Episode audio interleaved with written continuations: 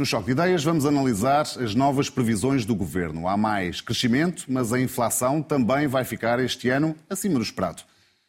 Começo pelo desempenho da economia. No programa de estabilidade enviado para Bruxelas está inscrito um crescimento de 1,8% este ano, cinco décimas acima da estimativa do orçamento do Estado.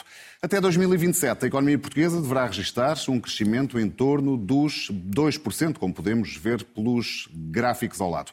Quanto às contas públicas, o governo aponta para um déficit de 0,4% do PIB este ano, o mesmo do que no ano passado. Nos anos seguintes haverá uma redução, mas só em 2027 é que se chega então a um saldo positivo, a um excedente pequeno de 0,1%.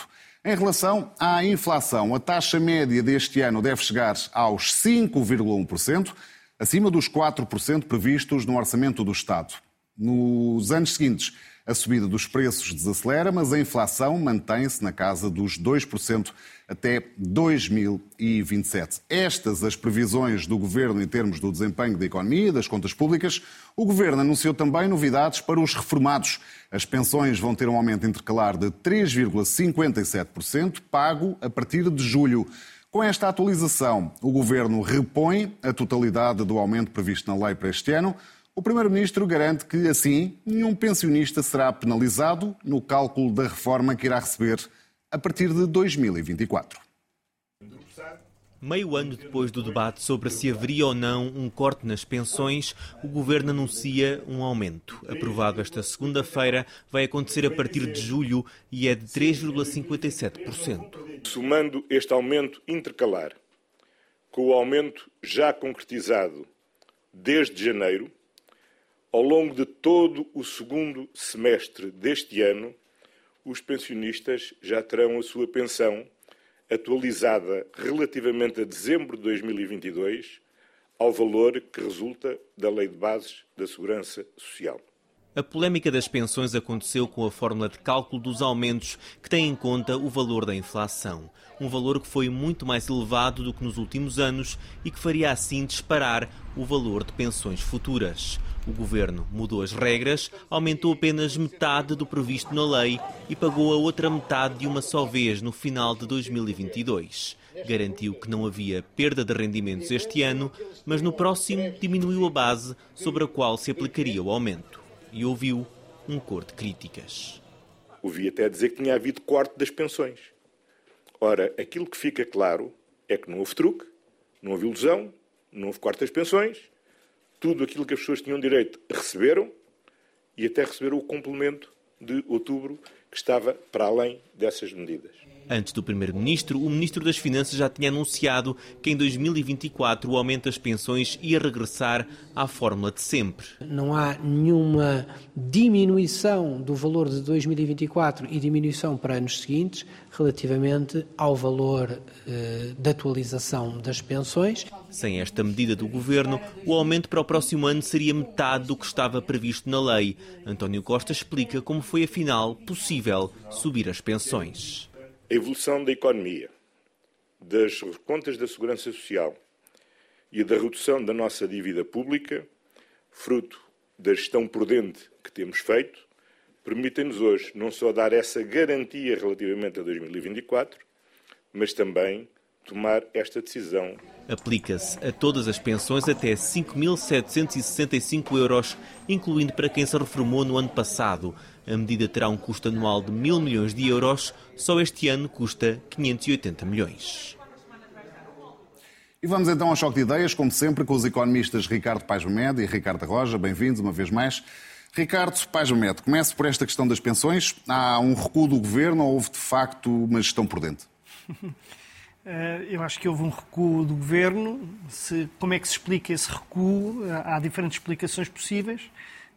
Isto, lembramos que este era o governo das reversões, não é? Agora, como não pode reverter as políticas do governo anterior, reverte as suas próprias políticas, é? Para dar alguma dinâmica. Mas há, há aqui uh, três explicações possíveis, do meu ponto de vista. Uma é uh, legal, que tem sido um bocadinho desvalorizada, e eu acho que é um mau princípio essa desvalorização, para todos os efeitos.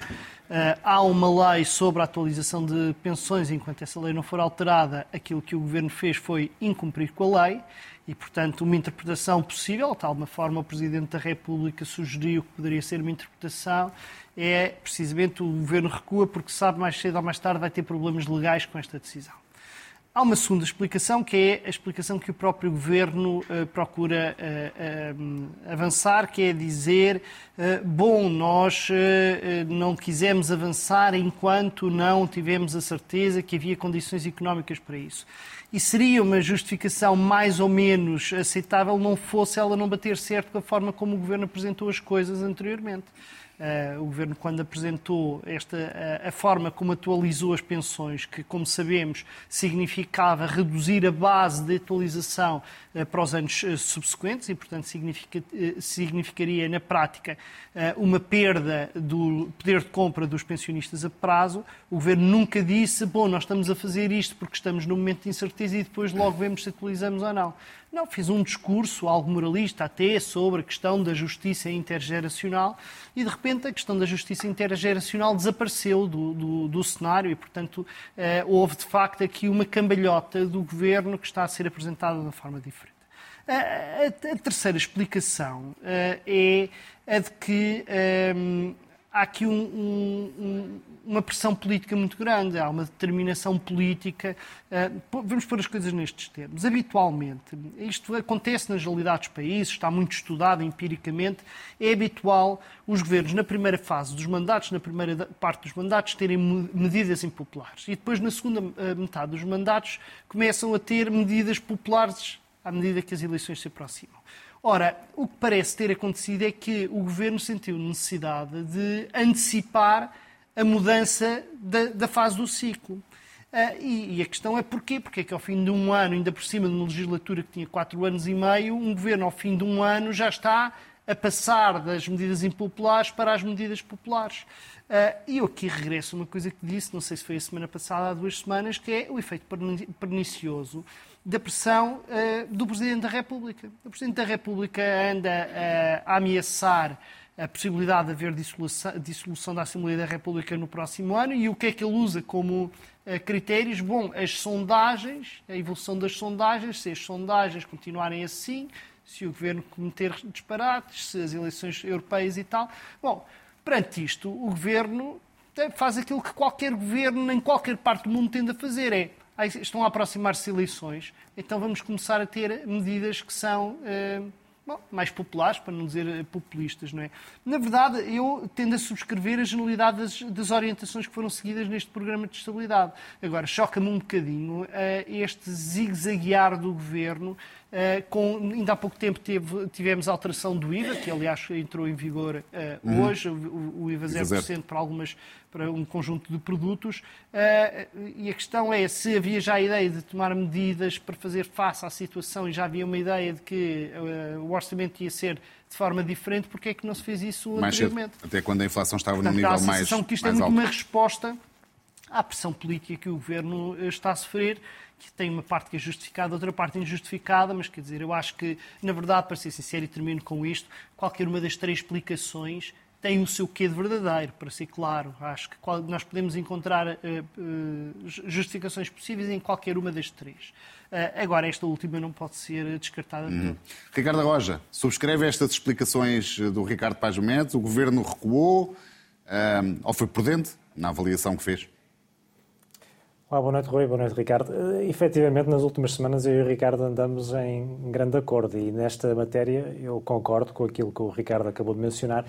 Efetivamente, o governo estava sob grande pressão política e, portanto, essa pressão política justificou que agora revertesse uma medida uh, que tinha implementado ou que tinha anunciado há uns meses atrás e que foi, na altura, uh, alvo de grande crítica, de grande insatisfação por parte da esmagadora maioria do eleitorado, dos partidos políticos, dos grupos interessados ficaram afetados pela medida e que era um truque, claro. E, portanto, quando agora o Primeiro-Ministro vem dizer que não houve truque, não houve ilusão, não houve perda disto ou daquilo, efetivamente isso não corresponde uh, à forma como as coisas na altura foram anunciadas e, portanto, o que o Governo agora está a fazer é basicamente uh, repor a, a, situação de legalidade, em primeiro lugar, porque efetivamente há uma lei que, da atualização das pensões que tem de ser cumprida e, portanto, nós não podemos ter leis e que nos convém num ano, e depois quando aparece um ano em que a lei já não nos convém, acabamos por não adotar a lei. Portanto, isso não é aceitável, não é assim que num Estado de Direito as coisas procedem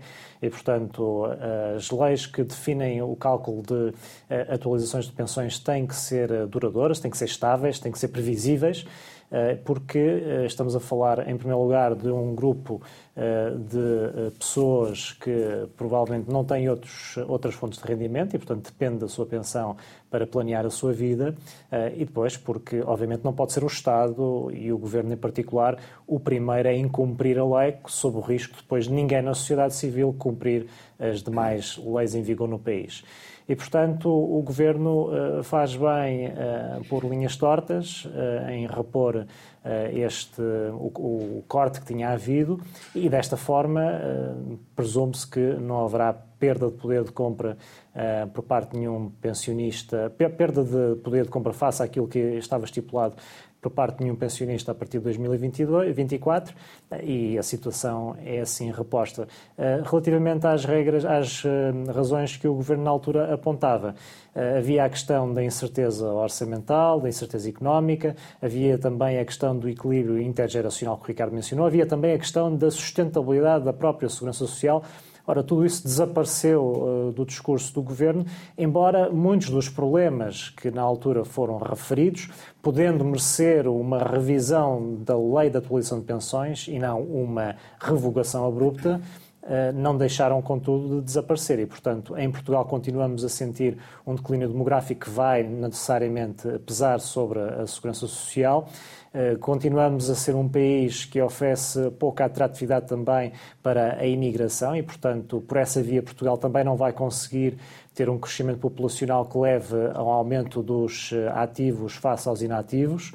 Eh, e, portanto, há um conjunto de problemas que uh, vão uh, permanecer no horizonte uh, e que levam a que, em matéria de segurança social, eh, não deixem de ser necessárias algumas reformas adicionais para além da situação que hoje eh, encontramos em Portugal. Mas do ponto de vista da atualização, penso que eh, foi, era a medida que se impunha e, portanto, desse ponto de vista, a pressão da opinião pública funcionou.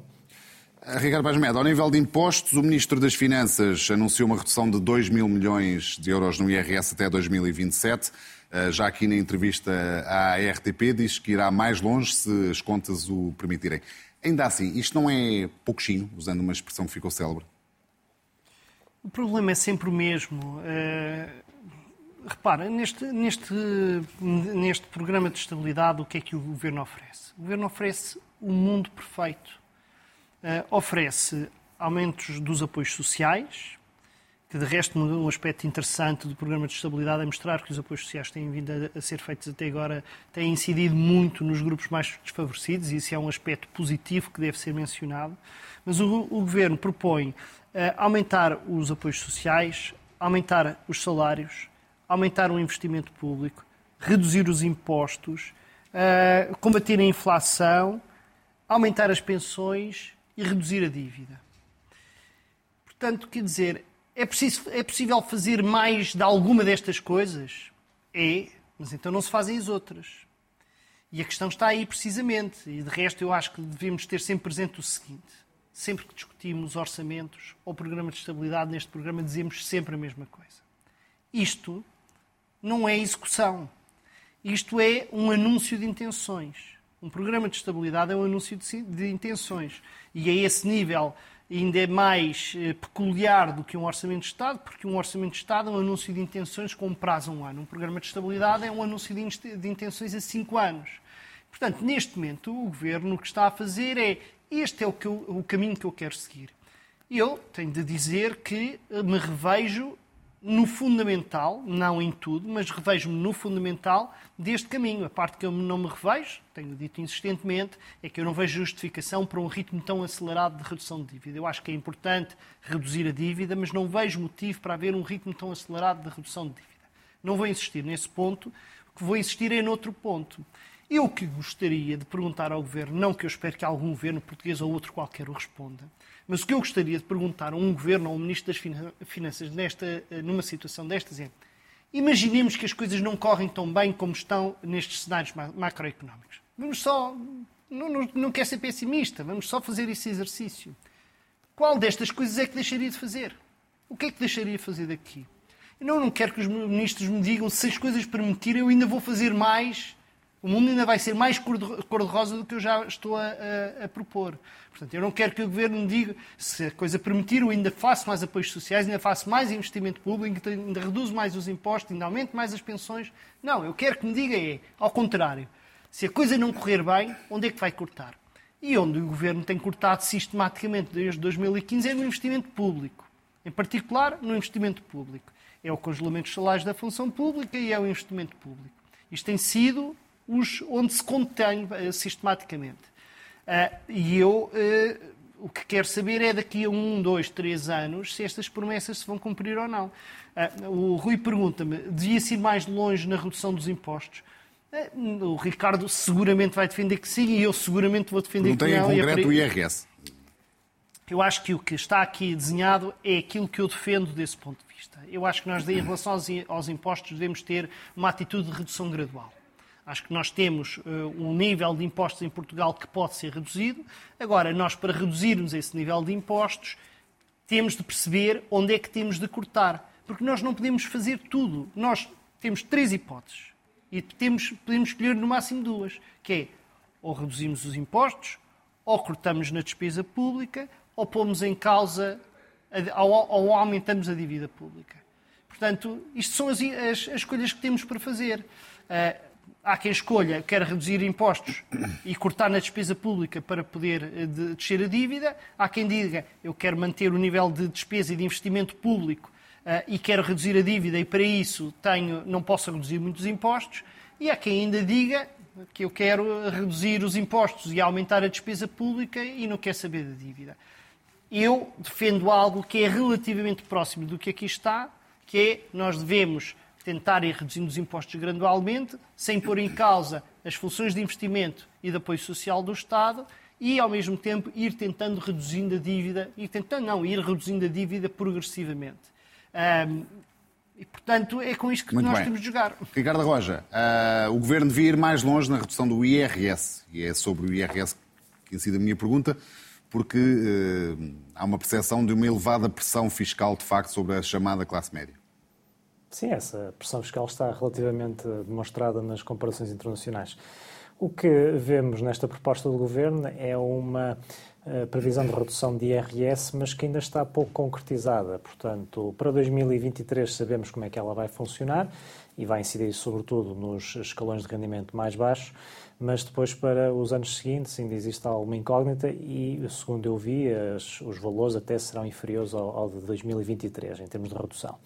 Eh, é certo que o Governo depois aponta para essa perspectiva eh, temporal de até 2027, numa altura em que até, a altura até à qual vão existir eleições, portanto pode haver, até haver outro governo nessa altura, mas, eh, e portanto nesse cenário mais, mais alargado de tempo aponta para o tal valor de 2 mil milhões de euros de redução de IRS, mas mais uma vez é uma proposta pouco concretizada eh, e é também importante perceber de que forma é que essa redução de IRS vai repercutir sobre os, vais, os vários eh, DCIs ou percentis de rendimento, porque sendo certo que as pessoas de baixos rendimentos devem ver a sua fiscalidade reduzida, também é certo que as pessoas que oferem valores um bocadinho mais altos, onde até a pressão fiscal será talvez maior, também têm direito a uma redução de impostos eh, nomeadamente do IRS. Portanto, eu gostaria de ver um bocadinho mais de detalhe nessas propostas e não tanto estes anúncios políticos. Uh, as próprias uh, apresentações do Ministério das Finanças ultimamente têm tido uma, uma carga política muito grande. esta apresentação, este PowerPoint que, hoje foi que ontem foi divulgado, é, é mais um exemplo. Portanto, quando dá jeito, fala-se dos valores em porcentagem do PIB, quando não dá jeito, fala-se em valores absolutos. O caso, por exemplo, do investimento público, que o Ricardo há pouco mencionava, é, um bom exemplo. De facto, o PowerPoint do Governo diz que o investimento público vai atingir em valores nominais eh, novos máximos, eh, puder, o PIB está também em termos nominais em valores máximos, portanto seria estranho que assim não sucedesse também com o investimento público, não obstante depois eh, vermos a execução do investimento público e verificarmos que em 2022 o investimento público foi de cerca de 2,5% do PIB, portanto não foi muito diferente daquele que tinha ocorrido em anos anteriores e francamente abaixo daquilo que o Governo uh, anuncia no início de cada ano. Mas relativamente à carga fiscal, e passando agora do IRS para uma abordagem um pouco mais global sobre a carga fiscal, temos de facto também esse mesmo paradoxo no que diz respeito à carga fiscal, porque o Governo anuncia que vai reduzir o IRS em 2 mil milhões de euros até 2027, mas a verdade é que de ano para ano a carga fiscal aumenta e atinge novos recordes. Eh, assim foi em 2022 e provavelmente assim será em 2023. De resto, seria interessante uh, o Governo poder também, uh, sob a sua própria pena, distribuir alguma informação sobre a elasticidade fiscal que nós temos tido em Portugal. Porque é certo que nós temos tido um crescimento do PIB nos últimos anos, mas o, o, que é fantástico é que a carga fiscal e a cobrança de impostos, sobretudo, por exemplo, no IVA, eh, parece aumentar sempre eh, proporcionalmente mais. E, portanto, temos em Portugal uma cobrança fiscal que é extraordinariamente eficiente. E o que leva é que, mesmo quando o governo anuncia que vai reduzir os impostos, nós tínhamos sempre que analisar isso com alguma cautela, porque no final aquilo que a experiência tem mostrado é que a carga fiscal atinge sempre novos máximos. A nível das contas públicas, Ricardo Paz Neto, o Governo mantém déficit de 0,4 este ano, que é igual ao do ano passado. Uhum. Uh, no ano seguinte, uh, em 24, reduz para 0,2, depois para 0,1, depois fica em 0 em 2025 ou 2026 e depois uh, temos então em 2027 um excedente de 0,1, um pequeno excedente. Uhum. No fundo está aqui sempre tudo próximo do zero. Não, não seria mais lógico, numa lógica, eu sei que o Ricardo já, já aqui disse que isto é uma redução demasiado rápida da dívida, mas numa lógica de correção de contas públicas não era mais lógica não, já existentes? Não, aqui nem sequer tem a ver com uma questão de redução de dívida pública. Uma das coisas que é, que é, sempre, é sempre difícil explicar e faz parte de, de qualquer cadeira introdutória de macroeconomia ou de finanças públicas explicar isto, que não é muito intuitivo, mas que é fácil de perceber apesar de tudo, que é nenhum Estado do mundo precisa de ter um déficit zero para ter finanças públicas sustentáveis. Um Estado pode ter um déficit de 1, 2 e até 3%, sob certas circunstâncias, e ter dívida pública, sabe quanto? 0% do PIB. Isto é possível. E a prova que isto é possível é olharmos para o que se tem passado nos últimos anos. Nos últimos anos, nós temos tido déficits públicos sistemáticos e, no entanto, o que é que tem acontecido à dívida pública? Tem caído de forma abrupta. Nós temos tido quedas recorde de dívida pública. Precisamos de ter saldos orçamentais positivos para isso? A resposta é não, tivemos déficits. Portanto, é preciso que as pessoas percebam isto de uma forma muito clara. Pode haver déficits e reduzir a dívida pública, é o que tem acontecido. Em percentagem do PIB. Mas é o que interessa em termos de sustentabilidade certo. para qualquer pessoa. Nós, quando vamos ao banco, não nos perguntam quais são as dívidas que temos. O que nos perguntam é qual é a dívida que temos em relação aos rendimentos que temos. E, portanto, não, é só para podemos... clarificar este ponto, não é? Porque a dívida em si não, não desce. Mas, mas, é, mas é o que interessa. O que interessa verdadeiramente para um Estado, e nesse sentido não é diferente de uma família, é o que interessa é a capacidade de pagar a dívida. A diferença entre a família e um Estado é que a família não é eterna e o Estado é. Uma pessoa não é eterna. O Estado, à partida, é eterno e, portanto, o Estado tem uma vida infinita para regular as suas contas públicas. E é errado entender no discurso que eu estou a fazer, eu repito, é errado entender no discurso que eu estou a fazer um apelo ao aumento da dívida. É fazer contas relativamente básicas para se perceber que, mesmo em condições que não são as mais magníficas do mundo, é possível ter déficits orçamentais e a dívida pública em porcentagem do PIB descer de forma sustentada. E aquilo que tem acontecido na generalidade dos países ao longo da história, ao longo de décadas, é exatamente isto. É os Estados têm déficits, os Estados mais, eh, que têm contas públicas mais basta saudáveis... Que o PIB cresça mais que o ritmo de crescimento da dívida. É um bocadinho mais complicado que isso. Basta que a taxa de crescimento do, do PIB seja Vamos... superior à taxa de juros e com algumas hipóteses que estão aqui. Mas há uma fórmula para explicar isso. Em qualquer caso, não é difícil isso acontecer. E o que nós estamos, temos de perceber é quando o Estado é mais papista que o Papa, quando o Estado acha, não percebe esta noção básica de macroeconomia e acha que precisa ter saldos orçamentais todos os anos para descer a dívida, o que está a fazer é impor sobre a economia custos enormes. É preciso perceber isto. O Estado não está parece a retirar Não parece ter sido essa a opção de Fernando Medina, porque na verdade mantém déficit pois, até 2026. É que, a questão é que Fernando Medina e António Costa Ricardo. meteram na cabeça que o futuro de Portugal passa por ter um nível de dívida pública em porcentagem do PIB inferior à França, à Espanha e à Bélgica. É preciso relembrar é, as vezes que foram necessárias que há 10 anos, quando houve crises e onde, quando houve países que foram resgatados, dos oito que foram resgatados, seis tinham dívidas públicas em percentagem do PIB que eram muito inferiores à média europeia. E, portanto, esta ilusão de que se descermos muito rápido a dívida pública vamos salvar o país pode significar que o que vamos é comprometer o país porque estamos a adiar sistematicamente alguns investimentos que são fundamentais e continuam a não ser feitos. Ricardo Roja, em dois minutos, uh, Fernando Medina aposta em déficits curtos, é verdade, até 2025, saldo zero em 26 e um pequeno excedente em 27. É uma estratégia correta?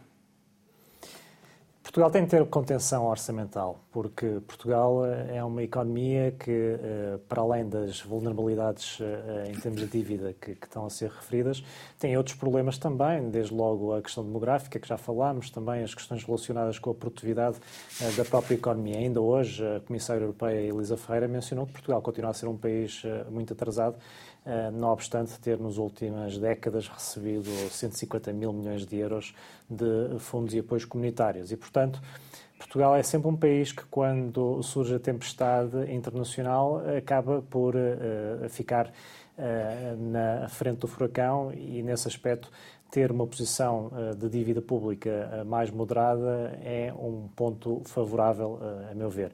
De forma que, do ponto de vista de estratégia de gestão de dívida pública, parece-me o caminho certo a seguir.